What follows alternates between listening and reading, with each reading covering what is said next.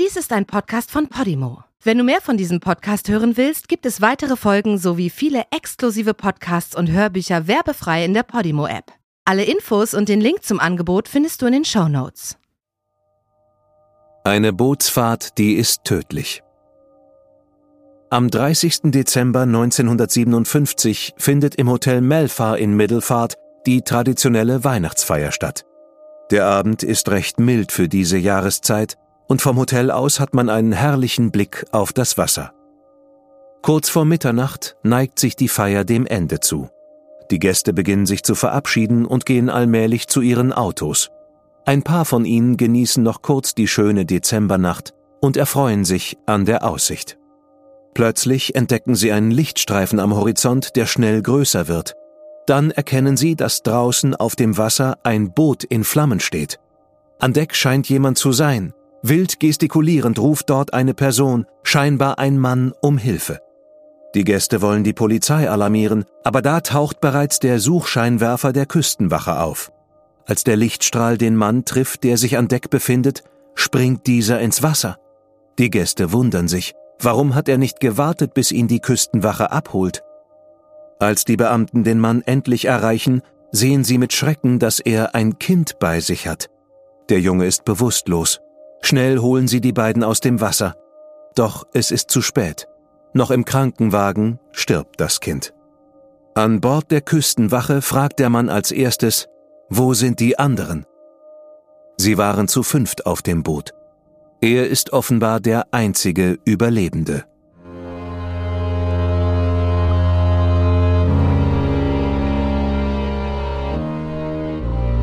Du hörst Morden im Norden eine Podcast-Serie über einige der aufsehenerregendsten Mordfälle Skandinaviens. Was du hier gleich hören wirst, beruht auf einer wahren Begebenheit. Recherchiert und nacherzählt von Anne-Lea Landstedt. Diese Nacherzählung basiert auf der Berichterstattung diverser Medien zum Sachverhalt dieser Tat. Einige Details wurden ausgelassen und von der Beurteilung des Verbrechens und des Täters sehen wir ab, weil ein Urteil bereits durch die Justiz gesprochen wurde. Bedenke bitte, dass einige der hierin geschilderten Details starke emotionale Reaktionen hervorrufen können. Besonders deshalb, weil es sich um das Leben und den Tod von echten Menschen handelt.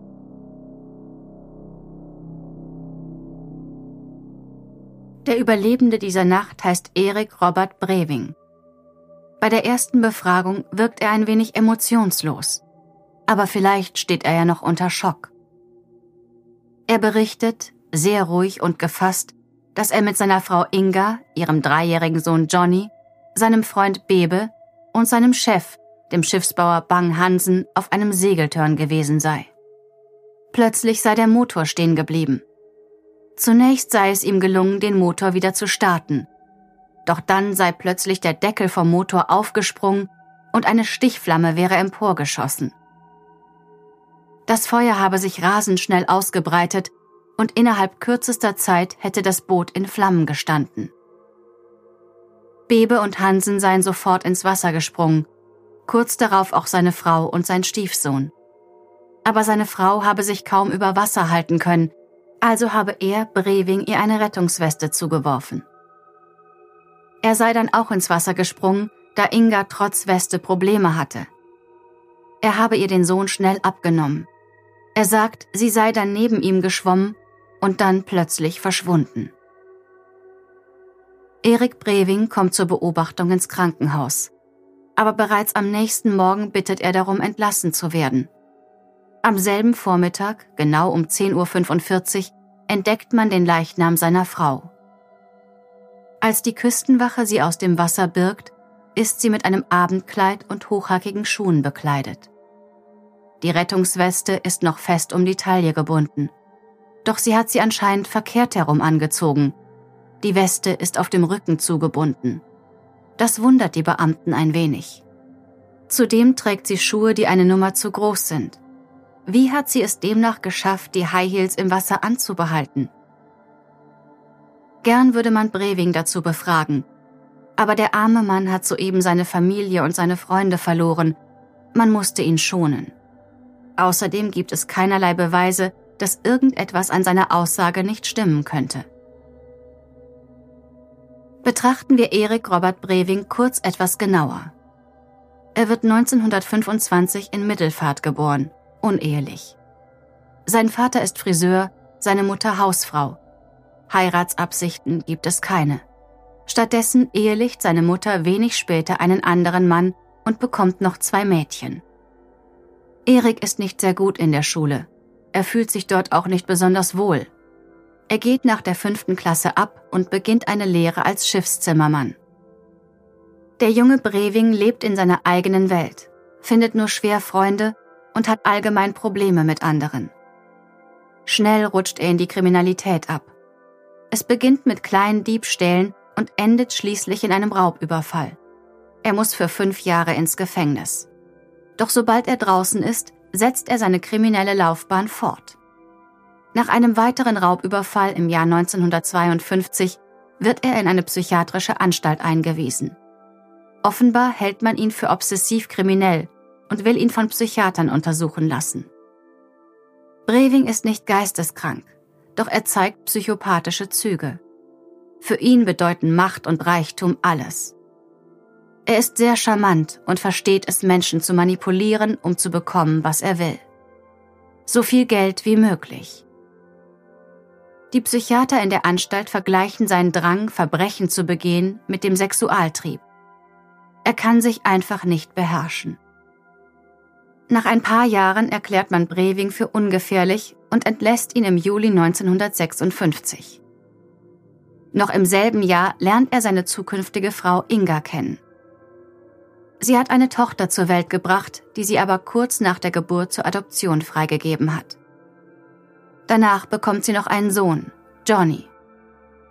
Erik Robert und Inga heiraten kurz nach ihrem Kennenlernen, obwohl es für beide nicht die große Liebe ist. Inga scheint aber an ihm zu hängen. Sie ist sehr eifersüchtig. Erik wiederum neigt zur Gewalt. Es gibt das Gerücht, dass er sie schlägt. Kurz nach der Hochzeit schlägt Erik vor, eine Lebensversicherung abzuschließen. Falls der Ehefrau etwas zustoßen sollte, wäre ihr Sohn damit abgesichert. Er selbst hätte nichts davon, es sei denn, seine Frau und ihr Sohn würden beide sterben. Die Summe der Lebensversicherung beträgt 20.000 dänische Kronen. Wenig später erhöht er den Betrag auf 30.000 Kronen. Heute würde das einem Wert von ca. 70.000 Euro entsprechen. Kurz nach dem Bootsunglück, am 1. Januar 1958, erscheint Erik Breving auf der Wache. Während viele noch ihren Rausch von Silvester ausschlafen, war Erik bereits fleißig. Nach eigenen Angaben knackte er das Schloss des Privatschrankes seiner Frau und fand dort die Versicherungspolice. Zudem lag neben der Police ein Brief seiner Frau, den er den Beamten übergibt. Das Schreiben ist auf den 20. November 1957 datiert und mit Inga Toft Breving unterschrieben. Sie erklärt in dem Schreiben, dass ihr Mann kurz nach Abschluss der Versicherung kalte Füße bekommen hat. Er war ja vorbestraft und befürchtet, dass man ihn verdächtigt, wenn ihr oder ihrem Sohn etwas zustoßen würde. Da er das nicht riskieren wollte, kündigte er die Lebensversicherung. Aber Inge hat die Prämie heimlich weiterbezahlt und die Police versteckt. Der Wortlaut war wie folgt. Ich schreibe dies, um jegliche Unannehmlichkeiten zu vermeiden, sollte er feststellen, dass die Versicherung noch in Kraft ist und sollte es Zweifel an seinem Wissen über die Versicherung geben. Ich habe alles an einem Ort versteckt, den er nicht kennt. Mit diesem Brief will Breving jetzt der Polizei beweisen, dass die Lebensversicherungspolice die Idee seiner Frau war, nicht die seine. Erik gibt zu Protokoll, dass er am 30. Dezember bis 17 Uhr gearbeitet hat. Nach seiner Schicht ist er mit dem Fahrrad nach Hause, wo bereits sein Freund Bebe auf ihn wartet. Bebe sucht hier in der Gegend einen Job, doch bislang erfolglos. Gegen 19 Uhr gehen sie gemeinsam zu Bang Hansen, dem Besitzer der Bootswerft, in der Breving arbeitet. Die Männer überlegen, zusammen auszugehen. Aber Bang Hansen kommt schließlich auf die Idee, dass es lustiger wäre, zusammen zu segeln. Brevings Boot liegt in der Nähe und ist quasi abfahrbereit. Brevings Frau Inga und ihr Sohn Johnny stoßen auch noch dazu. Und so begibt sich die illustre Runde aufs Wasser. Das Boot ist vollgetankt, sodass einem ausgedehnten Turn nichts im Wege steht. Doch dann, so sagt Erik aus, habe der Motorkasten Feuer gefangen und das Feuer habe sich schnell auf den Rest des Bootes ausgebreitet. Die Männer seien in Panik geraten und über Bord gesprungen. Der Leichnam von Bang Hansen wird sechs Monate später geborgen. Bebes Leiche wird nie gefunden. Weder am Körper von Bang Hansen noch an dem von Inga gibt es Anzeichen von Gewalt. Die Polizei schenkt Brevings Aussage Glauben und der Fall wird zu den Akten gelegt. Am 23. Juni 1958 erhält er rund 19.000 Kronen aus der Lebensversicherung. Das entspräche heute einer Summe von ca. 40.000 Euro. Der Rest des Geldes geht an Ingas Mutter. Erik Breving verliert keine Zeit.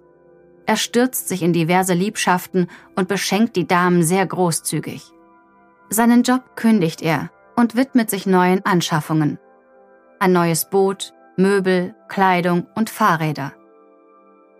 Erik beginnt auch zu spielen, verliert aber fast jedes Mal. Nach zwei Monaten ist das Geld weg und Breving ist pleite. Aber er hat einen Plan. Er bietet einigen Freunden Geld an, damit sie sein neues Boot versenken. Breving hat es für den doppelten Wert des Kaufpreises versichern lassen. Aber keiner seiner Freunde ist gewillt mitzumachen. Also kümmert sich Breving selbst darum. Am 29. August 1958 versenkt er das Boot vor Mittelfahrt und teilt der Versicherungsgesellschaft mit, dass er auf Grund gelaufen sei. Doch offenbar hat er seine Freunde falsch eingeschätzt, denn sie gehen zur Polizei und erzählen, was Breving geplant hatte. Er wird verhaftet und wegen Versicherungsbetrugs angeklagt. Die Untersuchungen des Bootes ergeben, dass es unmöglich auf Grund gelaufen sein konnte. Jemand hatte es mutwillig beschädigt und versenkt. Breving wird verurteilt und kommt in eine psychiatrische Einrichtung. All dies sorgt dafür, dass Gerüchte über den alten Fall aufkommen. Vielleicht hat Breving seine Frau, seinen Stiefsohn und seine Freunde doch umgebracht. Doch es gibt keine Beweise und die Polizei ermittelt nicht nur aufgrund eines Gerüchts. Aber plötzlich meldet sich ein Insasse der Psychiatrie, in der auch Breving eine Zeit lang war. Die beiden Männer hatten sich bis zu Brevings Entlassung 1956 ein Zimmer geteilt. Dieser ehemalige Insasse sagt nun aus, dass Erik Robert Breving die komplette Tat während seines Psychiatrieaufenthalts geplant hat.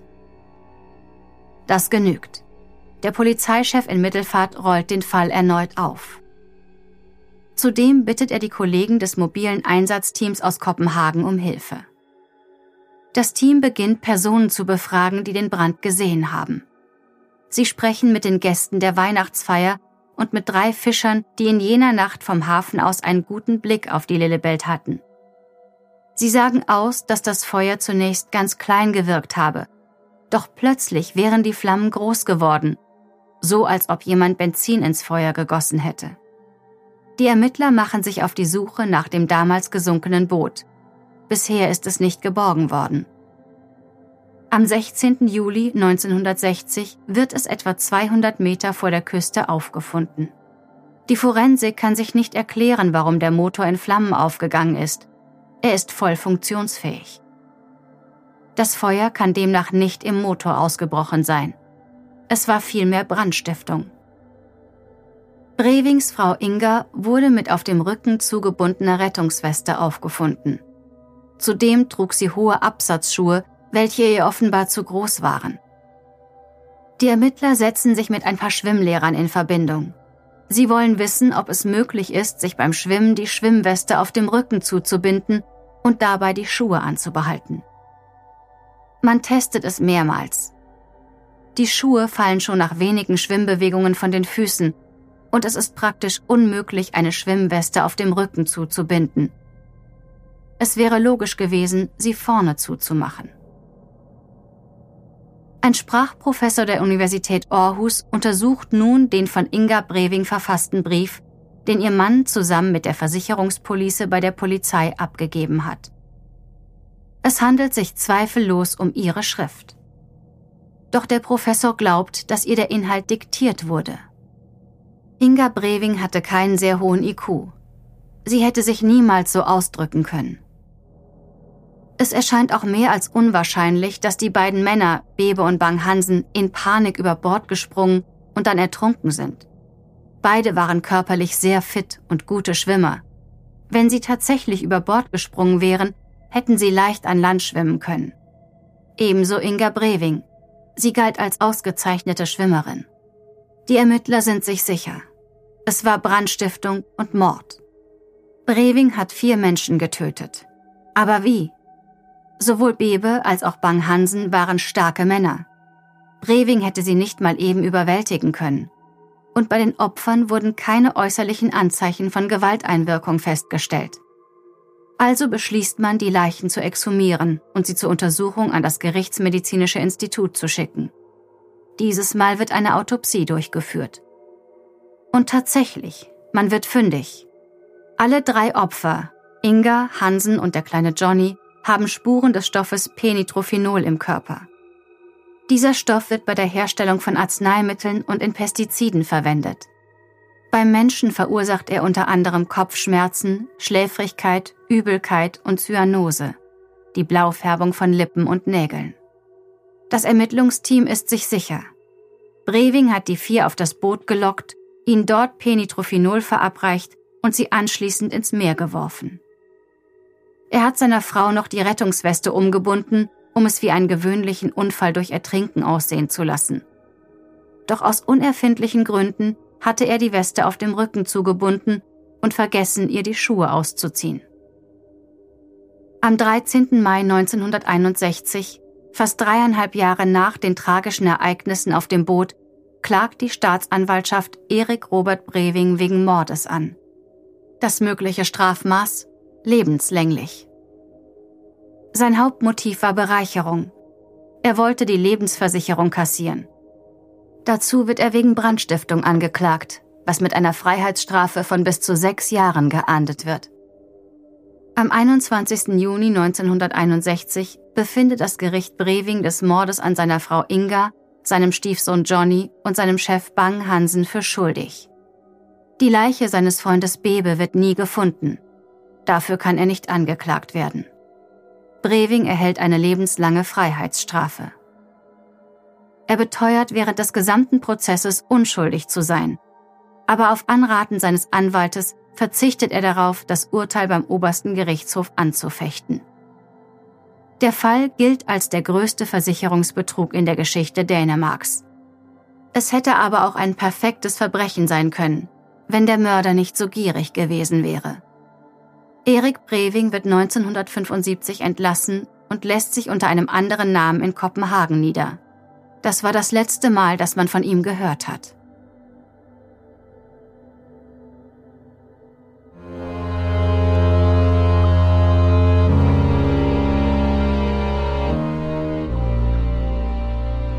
Die deutsche Fassung der Serie Morden im Norden ist eine Produktion der Fritzton GmbH. Im Auftrag von Podimo.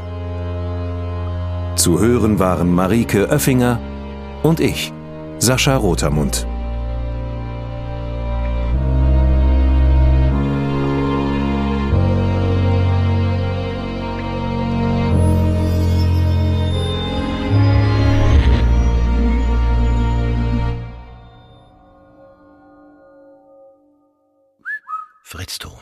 In der Podimo-App hörst du tausende Podcasts und internationale Hörbücher aller Genres. Dabei erhältst du personalisierte Empfehlungen und kannst deine Lieblingsinhalte auch offline hören. Ganz egal, ob zu Hause, in der Bahn oder beim Spazierengehen. Lass dich mit Podimo von spannenden Geschichten in den Bann ziehen, lerne etwas Neues oder hol dir Tipps für dein Familienleben.